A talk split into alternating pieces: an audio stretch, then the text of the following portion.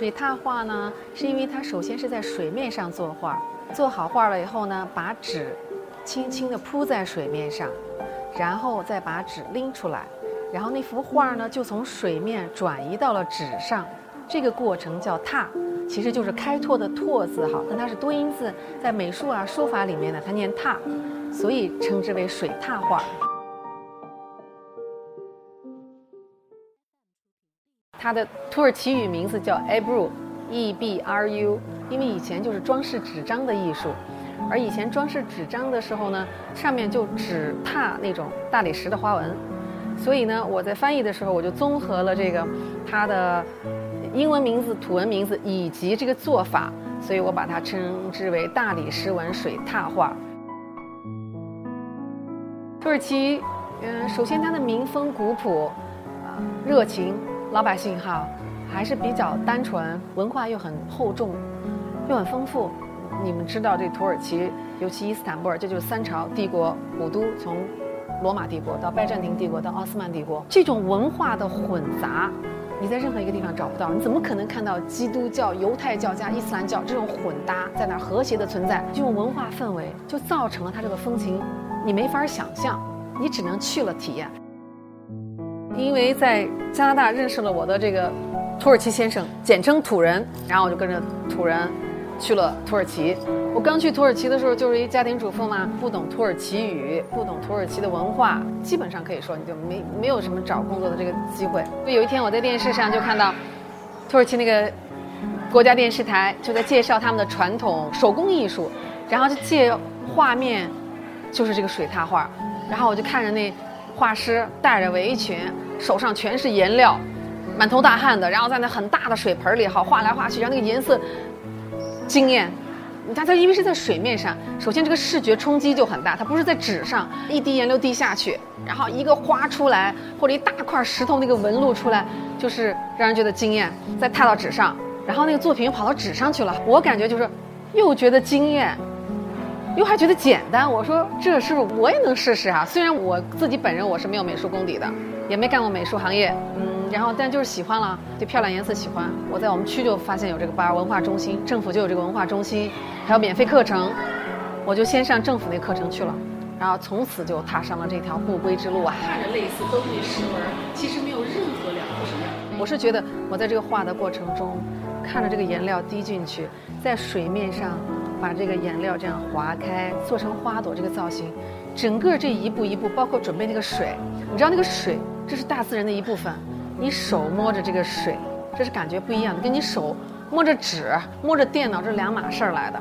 然后再加上那个颜料就是土啊，然后你把牛的胆汁搁进去，在那调啊搅，还闻着那个腥味儿，这是最天然，这老天爷给咱们的东西是最天然的东西。这是一部分，我认为它是治疗。再一个就是说我画的这个过程中，你看这个颜色，水面上彩波荡漾，绽开，然后你再用画锥划过那个水面，各种造型，又是你能够控制的，又是你不能够做到完美的，但是你又不觉得什么，你就觉得这是很自然而然的。我说的这些东西，每一步都让我这个思想开始专注在水面上了。大概到。二零一四年，对第七年的时候，我得到了这个出师证。首先要说呢，这个水踏画艺术在土耳其是一种传统手工艺术，它教学方式呢仍然是在作坊里面，在画坊里面，师傅带徒弟一对一那种教学方式。它必须是一个一个画盆，真是手把手的教。所以我们这个传统作坊式的教学呢，也就是这个系统这个教育方式呢，几百年来就这样延续下来。之间这个互相碰撞那个变化了哈。前三年大概就叫入门儿，刚开始你光看，你是不是觉得挺简单的哈？刚才看，你看就是不是又勾勒几笔就勾勒一幅花儿出来，一踏就完事儿了。呃，实际上是越看似容易的事儿，实际上不像它表面那个样子。所以，呃，他的功夫是在前面准备那个水溶液，我用牛胆汁调和那个颜料。这个门艺术的百分之七八十的功夫在前面的那个准备上面，让水和颜料达到和谐，能够作画的状态。师傅不在的时候。我可以自己整一盆水，自己可以调出能够画的颜料，才是叫入门。入门以后呢，后面这四年我觉得是应该也能分成两个阶段：出师证之前跟出师证之后。出生之前就是在巩固学到的那些东西。你一天比一天会更熟悉颜料，水性更好，这个应该是很恰当的一个词。然后再就是说记忆。画法上面也会开始看各个其他老师是怎么画的，学习着、体会着，只能是靠年头啊，那不是一天两天或者一个月两个月能体会到的，这是个传统艺术。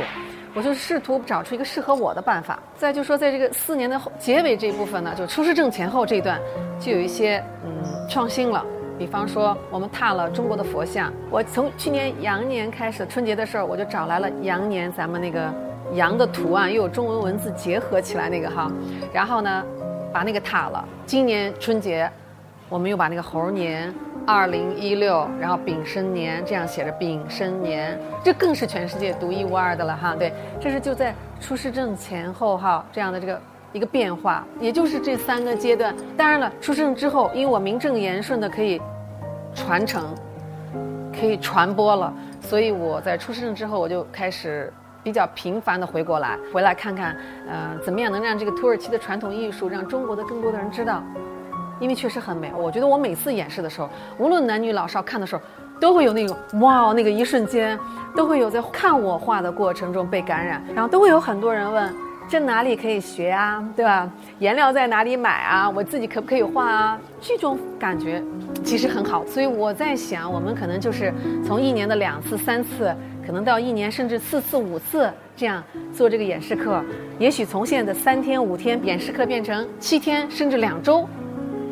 把这个拉的长一点，然后呢，给那些真正特别感兴趣的，你现在每一次课都有从外地过来的，离我们很远。从上海飞来的，一直跟这个动作最好记了，对吧？Z 字形。水桃花还没成为我的事业，我只是说本来是个兴趣爱好，嗯这么一个艺术治疗的方法，啊，但是它毕竟已经成为了我的爱，真正的爱，一个持久的爱，我可以画到生命最后一刻的那么一种爱。至于是不是作为事业，那我们一边走一边看了哈。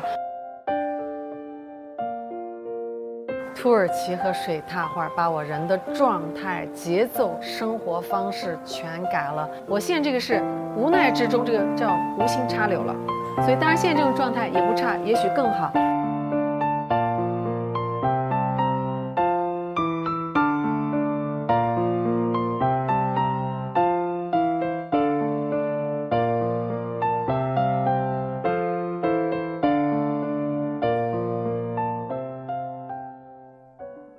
是欣赏独立女性，可能你物质上和精神上的独立，尤其精神上的独立啊，要做到，